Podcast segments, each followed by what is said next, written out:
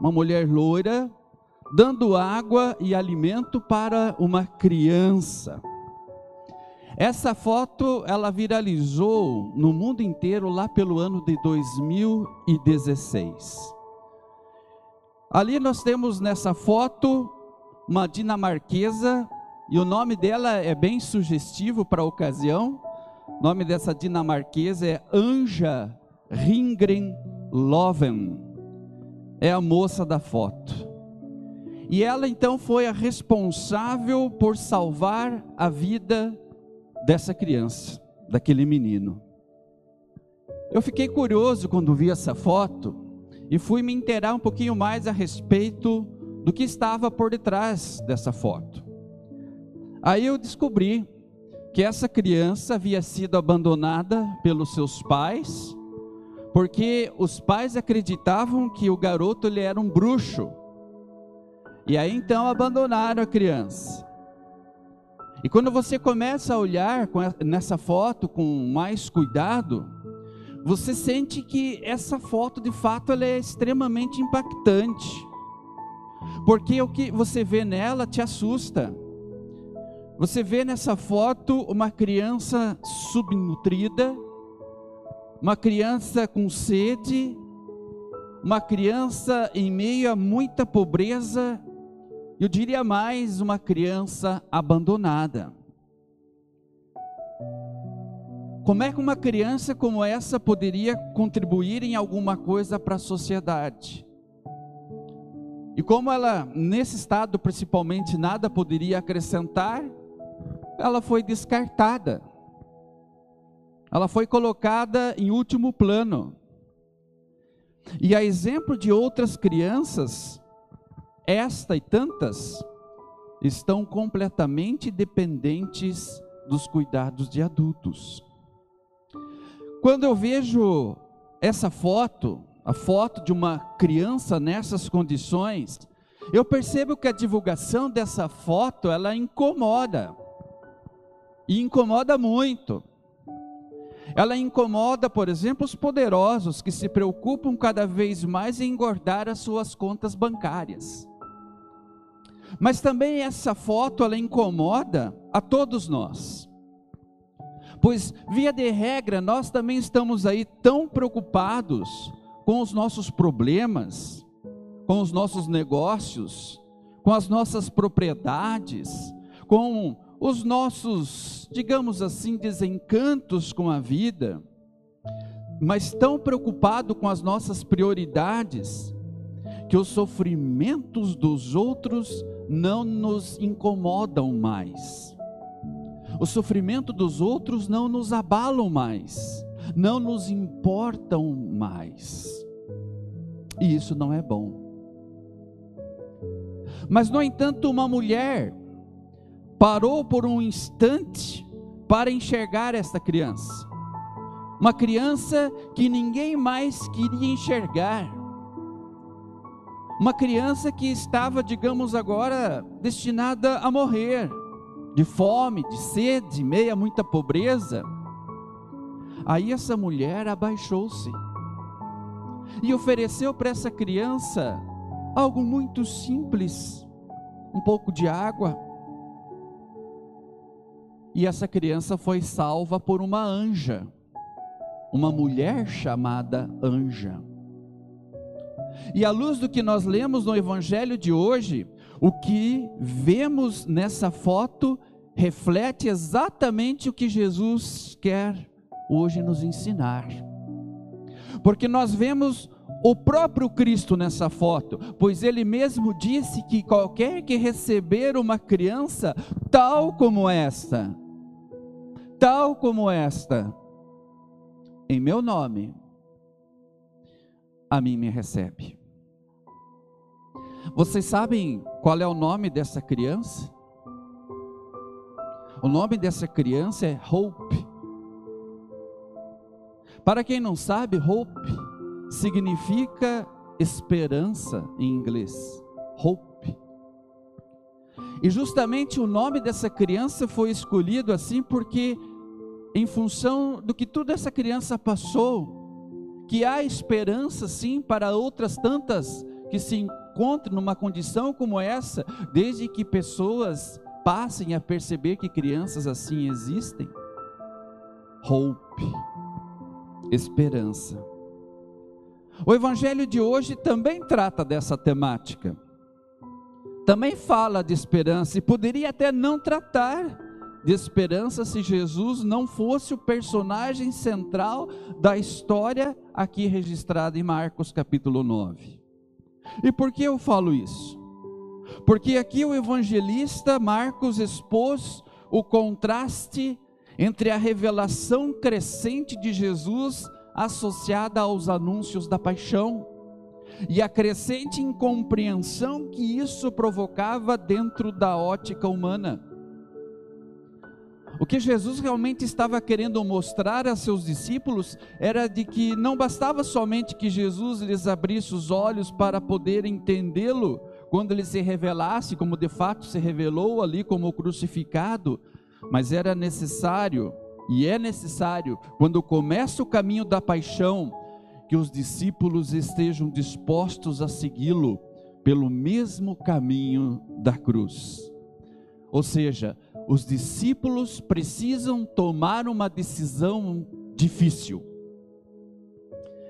E para tanto é necessário abalar toda e qualquer segurança, é necessário abalar toda e qualquer autossuficiência presente ali nos discípulos que estavam brigando, que estavam ali discutindo no caminho para saber quem era o maior. Eles brigaram no caminho para saber dentre eles quem era o mais importante no reino dos céus. Era isso que estava ocupando a mente e o coração dos discípulos. O sentido das palavras de Jesus ainda estavam, digamos assim, encobertos, ou o sentido estava encoberto para eles. E isso nós percebemos quando nós lemos Lucas capítulo 24, versículos 44 a 47. Porque ali nós somos informados de que somente após a ressurreição o plano da salvação de Deus começaria a ser compreendido pelos discípulos. E assim realmente acontece. Quando você abre a tua Bíblia lá em Lucas 24, 44 a 47, Ali nós lemos: A seguir, Jesus lhes disse: São essas palavras que eu vos falei, estando ainda convosco. Importava se cumprisse tudo que de mim está escrito na lei de Moisés, nos profetas e nos salvos, nos salmos. Então lhes abriu o entendimento para compreenderem as escrituras.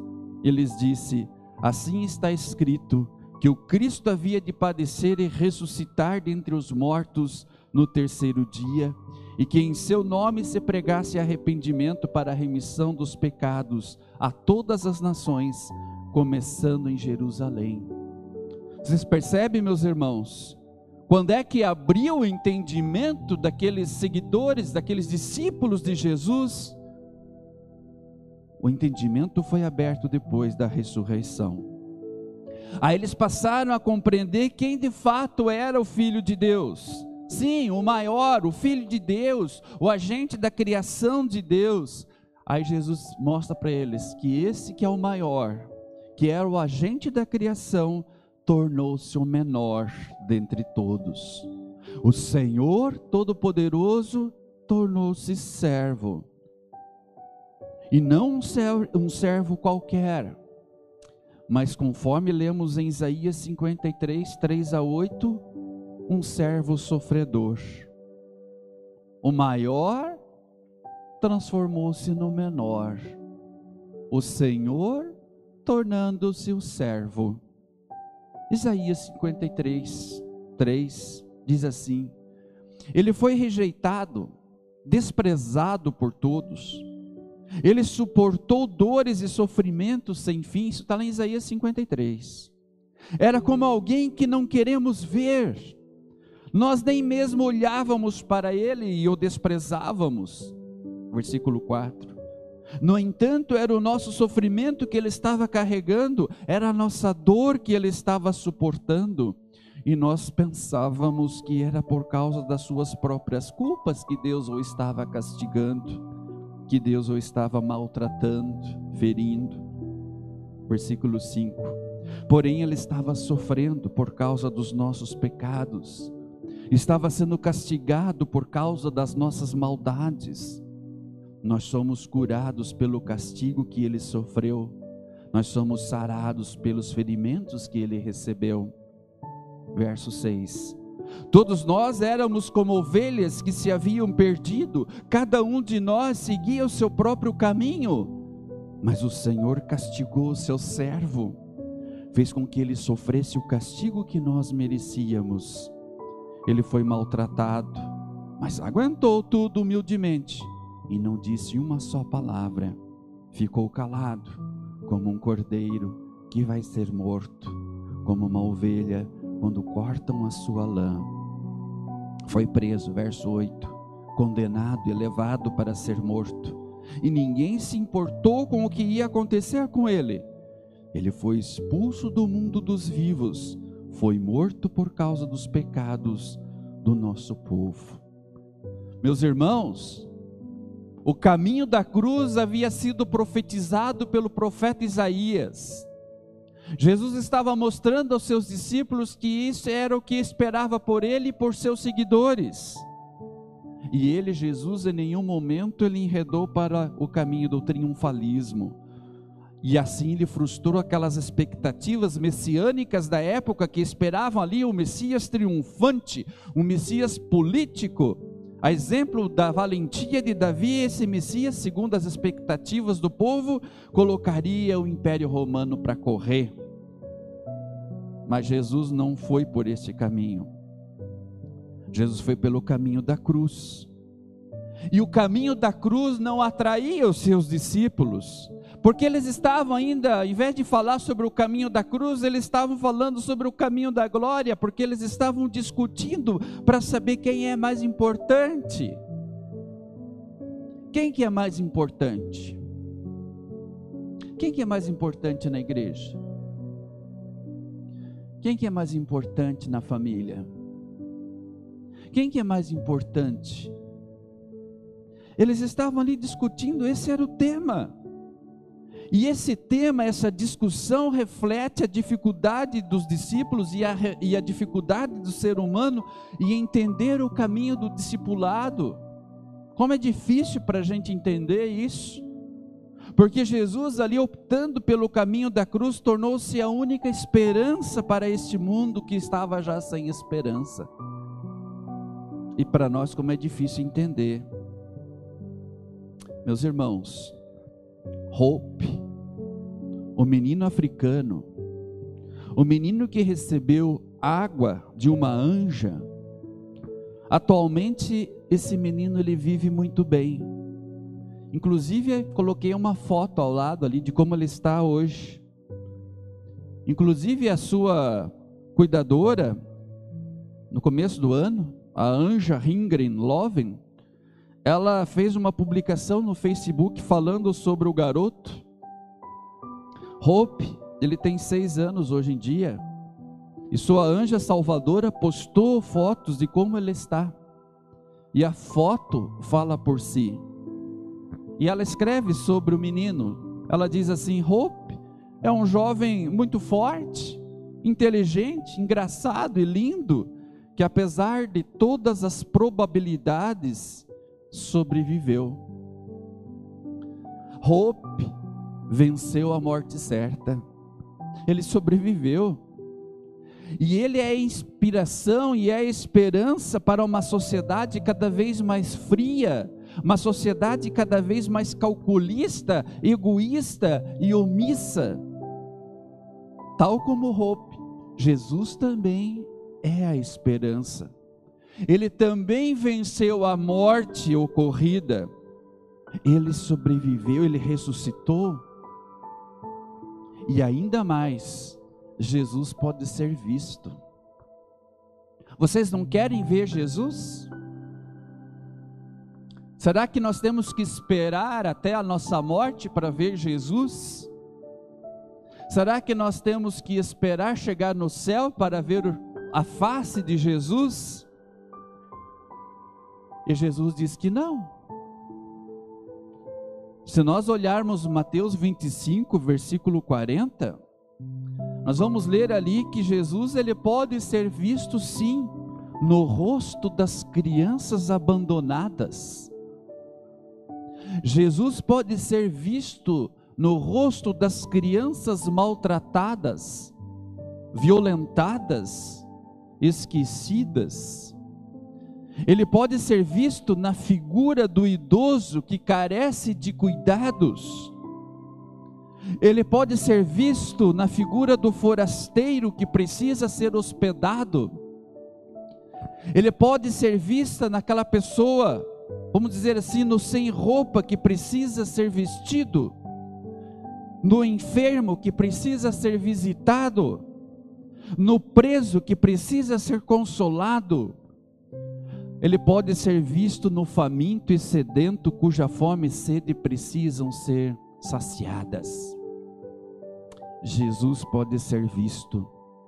Conforme ele mesmo disse, sempre que fazemos o bem a algum dos pequeninos irmãos, dos seus pequeninos irmãos, ele diz que a ele mesmo o fazemos. Eu quando olho essa essa gravura, eu chego a essa conclusão que é o tema da mensagem de hoje. Nós precisamos amar mais, precisamos servir mais. Nós estamos cada vez mais vivendo o nosso mundo, a nossa realidade, os nossos problemas, nossas dificuldades e não estamos olhando para a miséria à nossa volta. Nós podemos amar mais nós necessitamos fazer mais. Aí você diz assim, mas pastor, e motivação para tanto? Eu já tenho tantas coisas para fazer. Eu já tenho os meus problemas. Eu já tenho os meus doentes para cuidar. Eu já tenho as minhas limitações, as minhas dores. E você vem me falar, pastor, que eu tenho que servir mais? Que eu tenho que fazer mais? Cadê a motivação para tanto? É uma boa pergunta. É um bom questionamento. Se eu não me colocar no lugar daquele pequenino, esse que vocês estão vendo aqui, se eu não me colocar no lugar daquele pequenino, como alguém totalmente dependente da boa vontade de terceiros, no caso aqui nós, totalmente dependentes da graça divina, se eu não me colocar no lugar deste pequenino, jamais entenderei a extensão e o real significado do que Cristo fez por mim e do que significa o real sentido da palavra servir. Porque não foi uma anja, não foi um anjo que me salvou, não, mas sim o maior de todos, o Senhor de todos, o Senhor que se tornou servo que assumiu a forma de servo e serviu a mim com aquilo que lhe tinha de mais precioso, a sua própria vida. Meu querido irmão, é nessa cruz, é nesse servir de Cristo, é que eu vou encontrar a motivação que eu preciso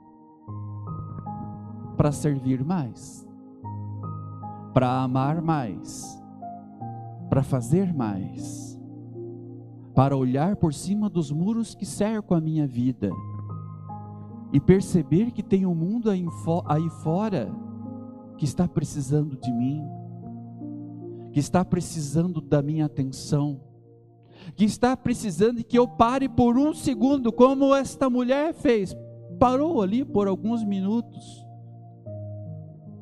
e ela não imaginava o que, que ela, a repercussão desse ato de parar por alguns segundos, por alguns minutos e estender aquele pequenino que foi abandonado? Porque, segundo as pessoas da sua época, achavam que ele era um bruxo. Alguém que estava simplesmente agora ali destinado a esperar a sua morte, que ia morrer de sede e de fome, abandonado. E alguém por alguns preciosos minutos parou para olhar para essa criança e estender a ela um pouco de água, um pouco de atenção. E hoje nós estamos falando sobre o Hope, sobre esta criança. E a atitude dela, estamos comparando a atitude do nosso Salvador Jesus, que morreu na cruz, que se sacrificou para nos salvar. Meus irmãos, precisamos olhar com mais carinho, não só para as pessoas que estão fora dos nossos muros, mas eu percebo sim uma dificuldade de nós, por exemplo, detectarmos pessoas que estão necessitadas dentro da nossa própria família, familiares, pais que ficaram idosos, filhos que não dão atenção para os seus pais, porque os pais agora já não podem fazer tanto como eles faziam quando eram mais jovens, e agora também estão ali meio que abandonados. Aí Jesus diz: é na, na figura dessa pessoa que precisa da minha atenção que ele, Jesus, pode ser visto. É na figura das pessoas que precisam do meu olhar, do meu amor, do meu carinho, que ele, Jesus, pode ser visto. Isto é a verdadeira religião. Claro, a religião começa onde? Na igreja, meditação da palavra, leitura, santa ceia, enfim, tudo que precisamos para sermos fortalecidos na fé. Mas religiosidade, religião, é o amor na prática, é servir mais, é amar mais. Espero que essas palavras de Jesus toquem profundamente o nosso coração, que nós realmente possamos perceber mais Jesus no rosto das pessoas que precisam mais de nós, precisam do nosso carinho, do nosso serviço, da nossa atenção. Paremos por alguns minutos com a correria e as preocupações nossas ali do dia a dia e olhemos com mais cuidado ao nosso redor. Muita gente está precisando de nós. Precisamos servir mais, precisamos amar mais. Que Deus nos abençoe e assim possamos colocar em prática essas palavras. Amém?